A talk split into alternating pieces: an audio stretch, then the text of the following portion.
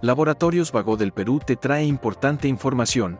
Esta vez hablaremos de la fractura de muñeca, a cargo del Dr. Jonathan Rojas, traumatólogo y ortopedista. ¿Qué síntomas presenta una fractura de muñeca?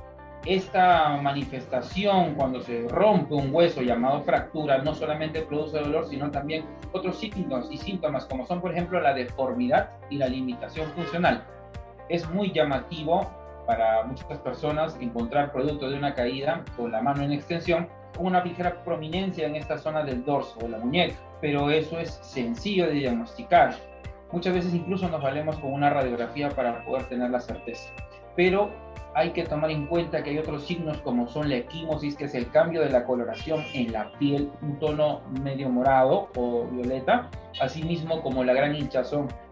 ¿Qué complicaciones puede presentar una fractura de muñeca?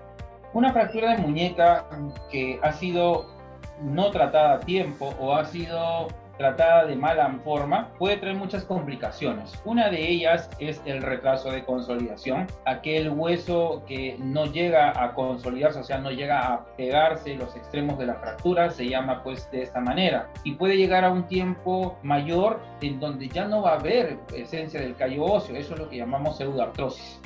Una consecuencia también importante que debemos tomar en cuenta es de que puede haber una consolidación viciosa. Este término evoca a que aquella zona que habíamos observado inicialmente como una deformidad, como un signo importantísimo, no va a recuperar la anatomía normal, va a quedar con ese defecto, con esa desviación, con esa curvatura o deformidad que pudimos identificar al inicio. ¿Cómo se realiza el proceso de recuperación de una fractura de muñeca? La fractura es muy compleja, o sea, muy complicada, si la fractura es mínimamente desplazada, si tiene trazo articular o no, va a ser valorada por nosotros los médicos para poder utilizar alguna estrategia de tratamiento, las cuales pueden ir en medidas quirúrgicas, o sea, una operación, y otras no requerir una operación. En ese tipo de patologías o fracturas, basta con realizar un procedimiento que se llama tracción y reducción de la muñeca, o sea, de la zona fracturada, para luego inmovilizarla con un aparato de yeso. Y esta debe preservarse entre 30 a 42 días para poder lograr la consolidación.